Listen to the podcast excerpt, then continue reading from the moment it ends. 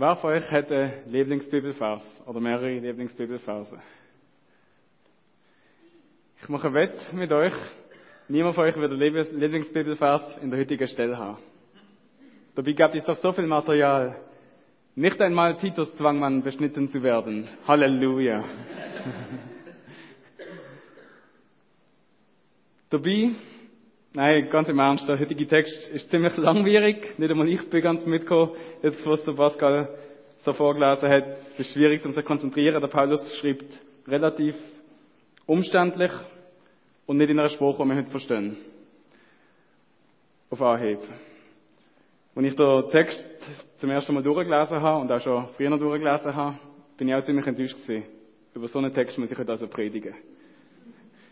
Aber als ich mich dran gemacht habe, um den Text mehr drin zu vertiefen, was sich da genau abspielt, habe ich gemerkt, Moment mal, das ist eine, eine Stelle, die ist so wichtig, wie überhaupt nur eine Stelle in der Bibel kann sein.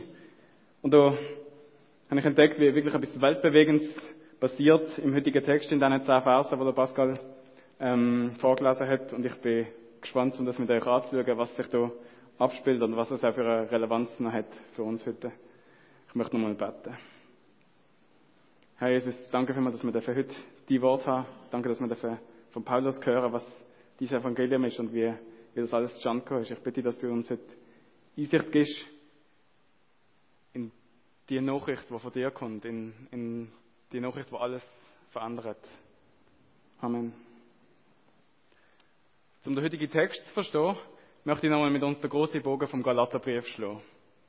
Und zwar ist es so gewesen, der Paulus, oder ich fange ich fang bei Jesus an. Jesus ist ein Jude. Und Jesus ist zu den Juden gekommen, nach Jerusalem. In einem Umfeld, Praxis ist von jüdischer Kultur.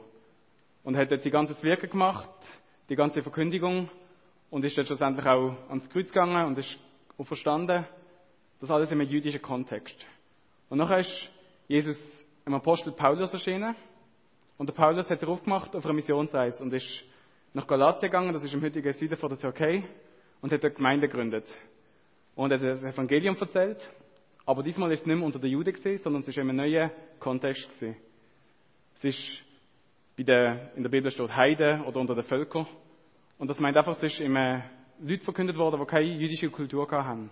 Und wegen dem hat er ihnen auch das Evangelium er hat sie nicht gezwungen, um die jüdischen Gesetze zu befolgen, weil er gesagt hat, die sind schon erfüllt worden durch Jesus. Und jetzt ist aber so gesehen, ein paar Leute in Galatien haben wollen Paulus seine Autorität untergraben. Oder besser gesagt, es ist ihnen nicht mal um den Paulus gegangen wahrscheinlich, sondern es ist ihnen darum gegangen, dass die Leute in der Türkei auch das Gesetz befolgen. Das Beispiel mit der Beschneidung kommt immer wieder. Das steht dafür, dass die Leute in Galatien, die in der heutigen Türkei, müssen dürfen kein Schweinefleisch mehr essen, dürfen nicht Blutiges essen, sind an diesen und diesen Tag unrein und so weiter.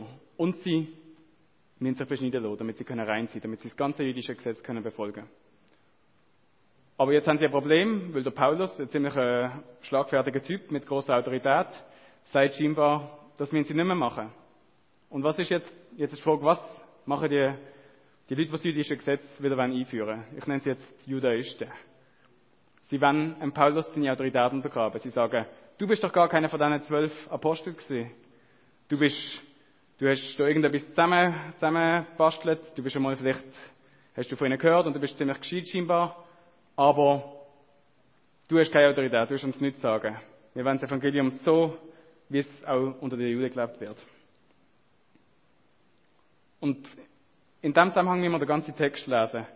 Der ganze Brief an Galater, vor allem die ersten zwei Kapitel, probiert sich da Paulus einerseits erklären, dass seine Nachricht nicht einfach von Menschen abhängig ist, dass er nicht einfach etwas erzählt, sondern dass er die Nachricht direkt von Gott bekommen hat, wie er dann auch vor zwei Wochen uns erzählt hat. Also seine Autorität ist nicht abhängig von irgendetwas von der Apostel, seine Autorität ist von nicht abhängig von Menschen, sondern er hat sagt, direkt von Gott hat er die Nachricht bekommen. Das ist aber das Problem daran. Wenn er einfach die Autorität hat, erzählt er dann etwas anderes wie der Apostel in Jerusalem. Und er sagt, nein, ich erzähle euch nicht anders. Ich bin in Einheit mit der Gemeinde in Jerusalem. Und da setzt er jetzt im heutigen Text an. Wir sehen, wie im Vers 1 vom zweiten Kapitel, können wir jetzt in den heutigen Text gehen, da schreibt er, 14 Jahre später bin ich wieder nach Jerusalem aufgegangen, nachdem er schon einmal dort war. Nachdem all die Probleme gekommen sind, muss man jetzt das Gesetz befolgen, wer hat Autorität, ist das im Einklang oder nicht mit der ursprünglichen Gemeinde. Das sind all die Probleme, die dahinter gestanden sind. Und er schreibt dort, dass er 14 Jahre später ist er nach Jerusalem gegangen und hat der Barnabas und der Titus mitgenommen, zwei Mitarbeiter von ihm. Bis jetzt ist mir der Paulus immer ziemlich rabiat vorgekommen, so einer, der gerne mal mit der Keule ausholt und alles nieder und fertig macht, wo, wo gerade in Reichweite ist. Aber in dem Text begegnet uns ein unglaublich äh, diplomatischer und nuancierter Paulus, was sich genau probiert, gegen die beiden Sachen abgrenzen. Einerseits, dass er völlig individualistisch einfach etwas macht, weil er mir das Gott gesagt hat. Aber andererseits, oder dass er eben nicht so ist, und andererseits, dass er auch nicht gegen die Gemeinde etwas sagt. Und jetzt schreibt er da, der Grund für meine Reise war, dass Gott mir in einer Offenbarung entsprechende Weisungen gegeben hatte. Da betont er wieder, ich bin nicht gekommen, weil mir die Apostel in Jerusalem gezwungen haben zum kommen. Sie haben gesagt, du Paulus, komm mal, du erzählst dir irgendeinen Chabis. Nein, er sagt, er ist gegangen, weil ihm Gott das aufgetragen hat. Und er erzählt den Apostel in Jerusalem, was er auch den Völkern außerhalb von Jerusalem erzählt hat. Nämlich das Evangelium, das er verkündet hat. Das Evangelium von Jesus Christus, der ans Kreuz gegangen ist für unsere Sünde und wo verstanden ist. Wo der Tod besiegt hat, damit wir mehr ein Leben haben mit Jesus.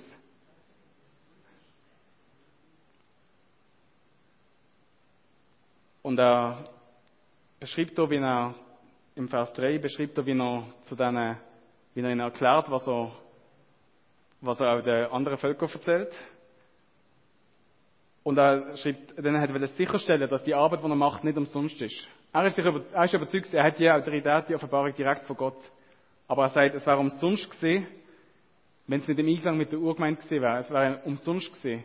Wir hätten, es wäre, die ganze freie Christenheit hat sich in sich selber zerfressen, wenn es damals in zwei Reich aufgeteilt worden wäre. Wenn die Leute in der Apostel in Jerusalem gesagt hätten, du musst das Gesetz erfüllen. Und jetzt kommt der Ausruf von Paulus, wo so eine was nicht ironisches Halleluja verdient hat. Meine Sorge ist unbegründet gesehen. Nicht einmal der Titus hätte müssen beschnitten werden. Wieso ist jetzt das so wichtig? Der Titus ist eben einer gesehen, der nicht jüdisch aufgewachsen ist und wo wegen dem auch nicht beschnitten war. Und das ist jetzt ein Testfall gesehen. Der Paulus geht mit dem Titus auf Jerusalem, er schleift er förmlich mit. Schaut mal da an, muss er jetzt beschnitten werden oder nicht? Also es ist überhaupt nicht so, ja, so eine Frage, ja, da kann man jetzt darüber philosophieren, sondern es geht konkret um etwas sehr Persönliches vom Titus, sagen wir mal so. Und das ist so ein Ausruf, wo er da sagt, Halleluja, er hat nicht einmal müssen beschnitten werden. Jetzt hat der Paulus einerseits, wie wir vom Dan gehört haben, festgestellt, die Offenbarung ist von Gott und er muss nicht beschnitten werden. Die Einheit ist geschaffen. Und jetzt ist die Frage, was passiert damit? Der Paulus schreibt, allerdings mussten wir uns mit einigen falschen Brüdern auseinandersetzen. Er nennt die Leute, die behauptet haben, man muss sich beschneiden lassen, die Leute, die behauptet haben, man muss irgendetwas zum Gesetz hinzufügen, nennt er falsche Brüder. Er sagt, das sind Sönnige, die uns unsere Freiheit nehmen wollen, die wir in Jesus Christus bekommen haben, und uns wieder dann zu Sklaven machen. Zu Sklaven vom Gesetz, zu Sklaven von allem, was uns, was uns fernhaltet von dem, was Jesus gemacht hat. Und er schreibt, er hat ihnen keinen Augenblick, hat er ihnen, hat er nachgegeben, oder ihre Forderungen hat er sich auch nicht beugt, sondern er ist für die Wahrheit eingestanden. Und die Wahrheit soll für euch erhalten bleiben. Jetzt, äh, ich hoffe, ihr seid noch mitgekommen bis dahin. Der Paulus ist nach Jerusalem gegangen und der Titus hat nicht beschnitten werden. Und jetzt geht er wieder im sechsten Vers, das ist gerade in der Hälfte von der Seite, zurück zu denen, die als die maßgebenden Leute der Gemeinde galten. Es spielt für ihn keine Rolle, wer die Leute gesehen sind, sagt er, denn für Gott spielt es keine Rolle, was es äußere ist, sondern für Gott ist wichtig, was das Innere ist. Aber es ist trotzdem alles auf ihre Entscheidung angekommen. Erzählt er doch nochmal. Weil, wie ich schon gesagt habe, die Gemeinde wäre auseinandergebrochen an dieser Frage, wenn sie dort nicht übereingekommen wären. Alles kam auf ihre Entscheidung an. Und die sah so aus, dass sie mir keine Auflagen gemacht haben. Nichts haben sie im Paulus zum Evangelium hinzugefügt. Sie haben es so akzeptiert, wie er es den Leuten in Galatien erzählt hat. Im Gegenteil. Es ist ihnen klar geworden, dass im Paulus das Evangelium für die Unbeschnittenen, für die Leute von nicht jüdischer Kultur verkündet worden ist. Und im Petrus und andere Apostel, die haben das Evangelium in Jerusalem erzählt. Da schreibt der Paulus einerseits sagt er, sie haben ihm nicht aufgelegt, hat jetzt negativ formuliert, und nachher sagt er, sie sind zu einer, zu einer Übereinstimmung gekommen. Der Paulus übernimmt die Gebiet und wir nehmen die Gebiet. Und das ist so eine, trocken wie es tönt, ist das so eine weltbewegende Sache. Wenn die Gemeinde, wenn der Petrus und Paulus gesagt hat, nein, sorry Bro, du kannst das Evangelium nicht so verkündigen. Alles war zusammengebrochen. Wir hatten heute vermutlich, wir hatten sicher keine Christenheit in dieser Form, wir hatten kein Neues Testament. Eventuell wissen wir nicht einmal, wer Jesus war, wenn die Gemeinde zu dieser Zeit verbrochen wäre. Nur an dem Punkt hat der Petrus und Paulus gesagt, sorry, du kannst nicht gehen. Aber dann steht da, die Säulen von der Gemeinde in Jerusalem, der Apostel, haben erkannt, wie Gott durch den Paulus gewirkt hat. Und sie haben ihm die rechte Hand gegeben, zum Zeichen von der Gemeinschaft und zu der Besiegelung von dieser Übereinkunft. Sie haben den Friedenspakt oder die Zusammenarbeit geschlossen und haben weitergemacht. Wir haben da jetzt äh, können sehen, wie der Paulus auf Jerusalem gegangen ist, wie er die Übereinkunft geschlossen hat, wie er, der Titus hat nicht beschnitten werden und es ist tot ernst. Es ist eine riesige Spannung, was passiert. So ein essentieller Moment. Und dann kommt, haben sie das können klären, auch wer wo missioniert. Und dann kommt der letzte Vers. Das Einzige, worum sie mich beten haben, ist, dass ich mich um die Armen kümmere. Und der Paulus sagt, ich habe das sowieso schon immer machen, ist gar kein Problem. Und das ist unser Text. Ich hoffe, ich kann euch ein bisschen näher können anlegen. Ich würde jetzt gerne fragen, ob noch Fragen um sind, aber es ist eine Predigt und keine Diskussion. Wegen dem hoffe ich, dass das jetzt klar ist. Und ich möchte jetzt zwei Sachen aus dem Text herausgreifen. Und zwar das erste ist, was es heißt, dass der Apostel ihm keine Auflagen gemacht haben. Und das zweite ist, was hat das mit den Armen zu tun? Zum Verstehen, was das bedeutet, dass der Apostel ihm keine Auflagen gemacht haben. Sie haben ihm nichts hinzugefügt zu dem Evangelium. Wir verstehen, wie, wie die Juden das Gesetz verstanden haben und wie das jüdische Gesetz funktioniert hat. Es gibt im Alten Testament zwei Arten von, von Gesetz, sage ich mal. Das eine ist nennen wir es Moralgesetz. Das sind Sachen, die richtig und falsch sind. Wie, du sollst nicht, die zehn Gebote gehören sicher dazu, du sollst nicht liegen, du sollst nicht töten und so weiter. Das sind ewig gültige ethische Forderungen. Und dann gibt es aber auch noch ein Reinheitsgesetz im Alten Testament. Das ist das, was zumindest ähm, die konservativen Juden immer noch befolgen. Das ist das, was die Juden kulturell abseits von ihrer Umwelt.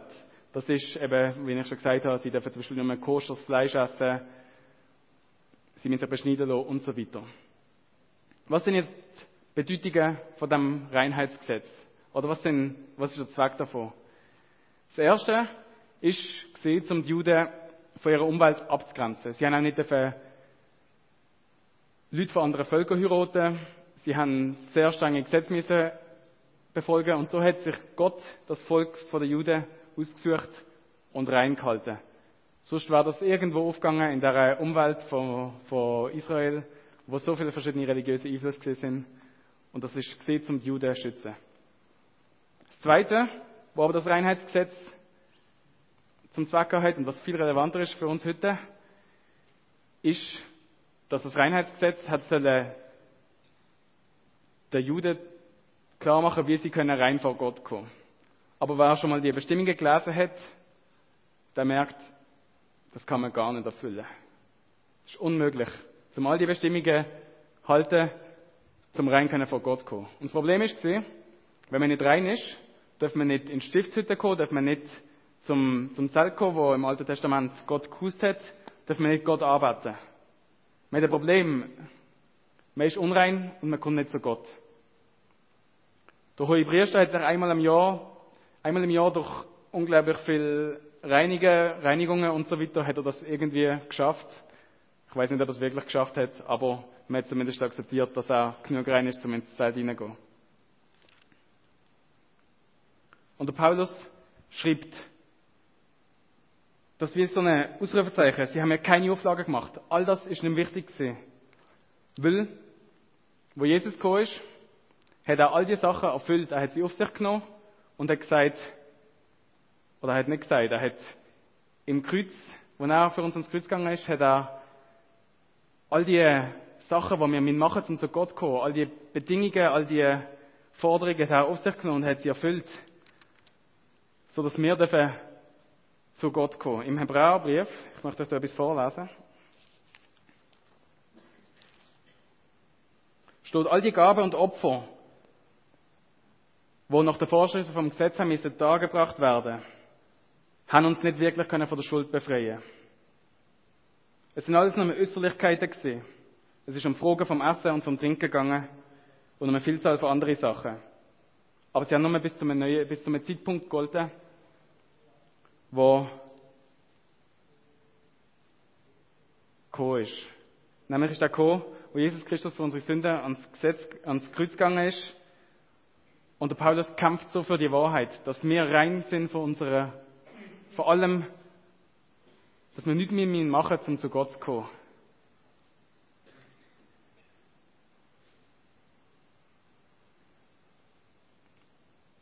Ich möchte jetzt nochmal in den Kontext vom, von dem ganzen Brief kurz und den Punkt ein bisschen klarer machen. Die Leute haben gesagt, Jesus ist schon gut und recht, aber du musst noch etwas machen. Und was bedeutet das für uns heute? Bei uns heute sind es nicht mehr die jüdischen Gebote.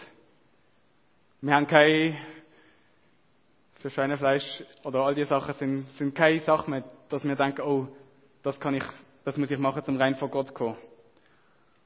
Aber es gibt so viele andere Sachen, wo der Paulus so dafür kämpft hat, wo er sagt, wenn wir an diesen Sachen festhalten, dann ist die ganze Freiheit, was das Gesetz gibt, ist die gegangen, ist die weg.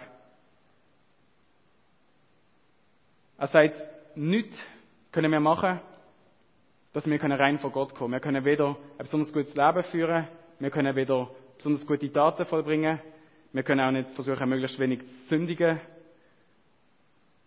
Nichts gibt's, wo wir Jesus können hinzufügen können. Keine Auflagen haben sie mehr gemacht. Und das heißt, nur, nur Jesus muss länger, damit wir können zu Gott kommen und damit wir dürfen das Leben in der Freiheit, in der Beziehung mit Gott haben, damit wir da Zugang zu ihm haben, zu der Fülle, die wir dürfen haben in der Beziehung mit, mit Jesus und im Leben mit dem Heiligen Geist. Nichts können wir hinzufügen.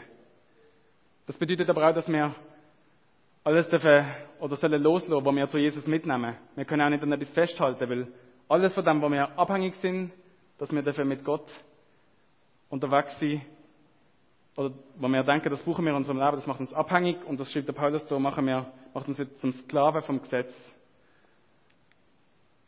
Ob das ist, dass wir wenn finanzielle Unabhängigkeit haben. Alles brauchen wir, Jesus ist gut und schön, aber wir wollen finanziell gut durchstehen. Sonst kann ich kein glückliches Leben leben. Oder ist, dass ich denke, es ist ja gut und schön das Leben mit Gott, aber ich möchte ihn einmal die Welt umreisen. Und wenn Gott einen anderen Plan hat für mich, dann kann er noch ein bisschen warten. Oder ist es, dass ich denke, ich kann nicht glücklich sein ohne eine Familie und Kinder? Dann sind das Sachen, wo der Paulus so sagt, das sind, da hat er mir etwas zugefügt zu dem, was Jesus gemacht hat. Da hat er mir nicht verstanden, dass Jesus allein uns rein macht und dass wir nicht können daran festhalten, wo, ja, wo, wo wir noch mitnehmen werden zu Jesus. Und für die Wahrheit, da kämpft er. Und er sagt, er hat keinen kein Moment hineingegeben in all das, in all die Forderungen. Jetzt, was hat das mit der ganzen, mit der Armut zu tun? Schlicht sich da nicht wieder durchs Hintertür ein, du musst doch etwas machen, du musst dich aber noch um die Armen kümmern. Ich möchte nochmal in der zehnten Vers gehen und da stellen wir fest, der Paulus, der Petrus bittet der Paulus zum sich um die Armen kümmern und der Paulus sagt, das ist etwas, was ich sowieso schon die ganze Zeit machen wollte, kein Problem.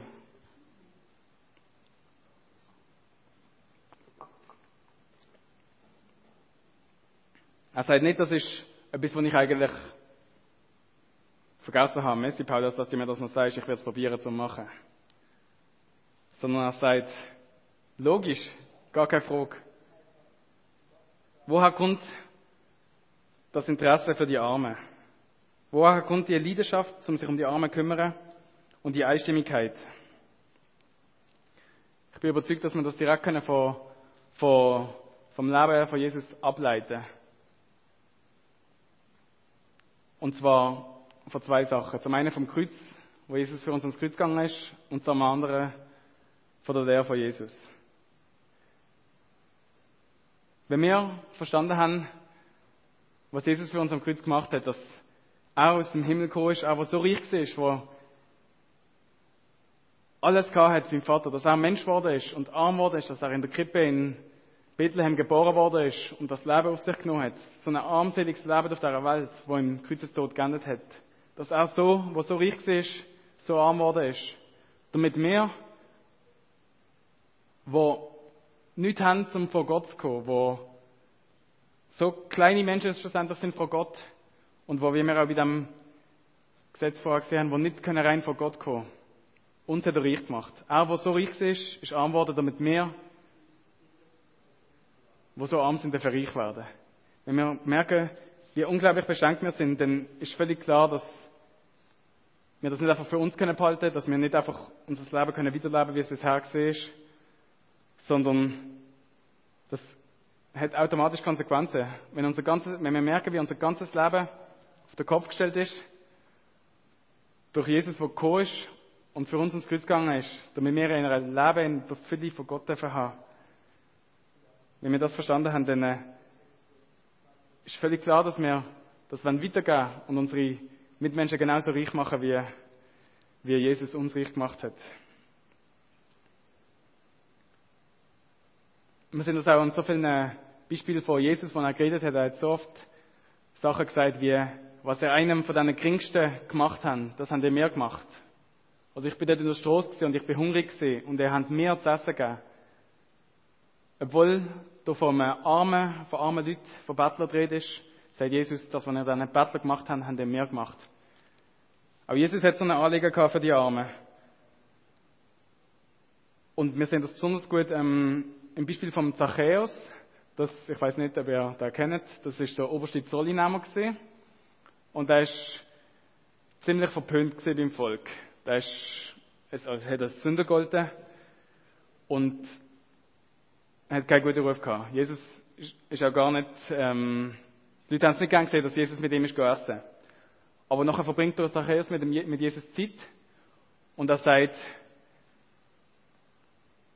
Jesus, ich möchte die Hälfte von all meinem Vermögen den Armen geben. Und Jesus sagt, heute ist Rettung zu dir und deinem Haus gekommen. In dem Moment, wo der Zachäus sagt, ich möchte mein Geld den Armen geben.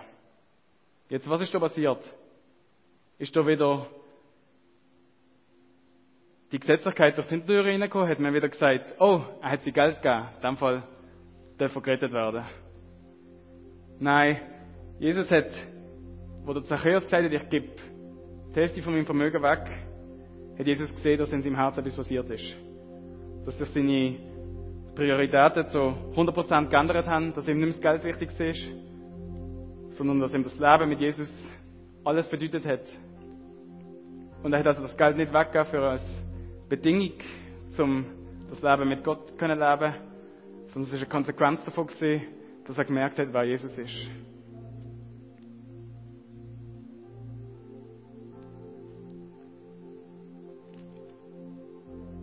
Und ich möchte euch heute einfach fragen, wo die in dir in eurem Leben Sachen zu Jesus hinzufügen? Gibt es Sachen, wo ihr denkt, ja, ich muss doch zuerst ein paar Sachen bereinigen, wenn ich, bevor ich zu Jesus kann kommen. Ich muss aufhören, so viel zu trinken. Ich muss ein bisschen, endlich mal meine Zähne konsequent weggeben, dann könnte ich schon zu Gott kommen. Ich muss endlich regelmäßig in die Kirche kommen. Was ist es, was du denkst, du musst zu Jesus hinzufügen? Oder gibt es Sachen, wo du daran festhaltest, wo du sagst, ohne das kann ich nicht leben? Ich möchte einfach einladen, um das ganz vor Jesus zu bringen und darauf vertrauen, wie der Paulus so sagt, sie haben mir nichts hinzugefügt. Ich habe das gemacht, damit eure Freiheit erhalten bleibt. Und über den Punkt mit den Armen möchte ich eigentlich gar nicht viel sagen, denn ich denke nicht, wir müssen da arbeiten, um den Armen bloß ein bisschen mehr geben, um bloß ein bisschen mehr machen, damit wir endlich zu Gott kommen. Weil zu Jesus können wir direkt kommen. Er hat den Weg frei gemacht.